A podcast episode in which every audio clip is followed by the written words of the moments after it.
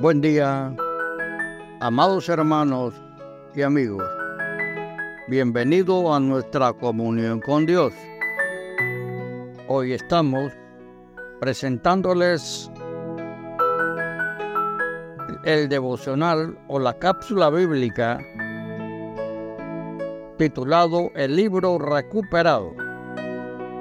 El libro recuperado y estamos utilizando dos versículos en, del Viejo Testamento. En Deuteronomio 17, 18 y 19 dice, Cuando se siente sobre el trono de su reino, entonces, se refiere al rey, escribirá para sí en un libro una copia de esta ley y lo tendrá consigo y leerá en él todos los días de su vida, para que aprenda a temer a Jehová. Y en Segunda de Crónicas 34:14 dice, al sacar el dinero que había sido traído a la casa del Señor, el sacerdote Ilcias halló el libro de la ley del Señor dada por medio de Moisés.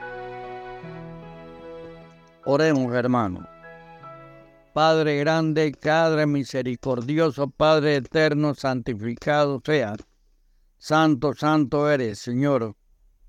Queremos en esta hora darte gracias por todas tus bendiciones. Y gracias, Señor, por el perdón de nuestras fallas, nuestros pecados, nuestra restauración. Queremos estar en santidad siempre para invocarte, Padre.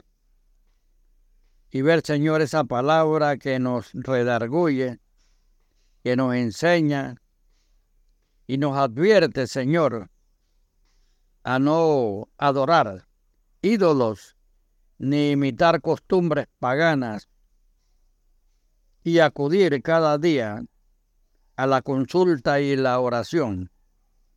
Por ellos damos gracias, gracias por disfrutar del gozo y la alegría que nos impartes con nuestras en nuestras experiencias. Esta palabra nos, nos da gozo y alegría en nuestra experiencia y quehaceres. Señor, gracias en el nombre de Jesús. Amén. Amén y amén. Ok. El libro recuperado. En el corazón del Yura, suizo, se halla un centro vacacional perteneciente a unos cristianos. En una parte de la fachada del edificio se puede leer este versículo. Tu palabra me fue por gozo y por alegría de mi corazón.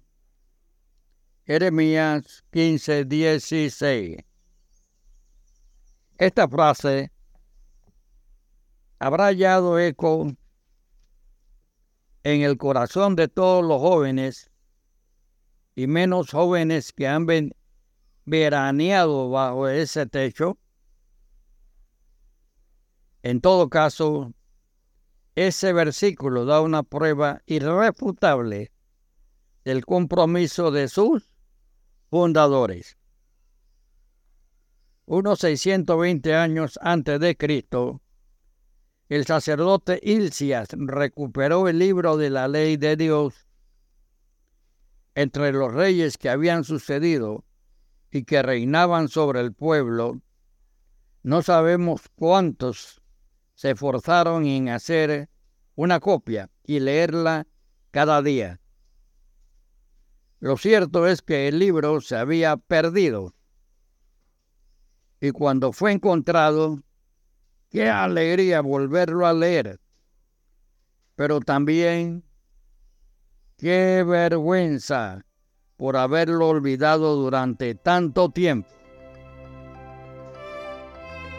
Amigo y hermano, podemos tener varias Biblias en nuestras casas pero si se llenan de polvo en la estantería, no son más útiles de lo que fue el libro que en otro tiempo estuvo escondido en el tesoro del templo.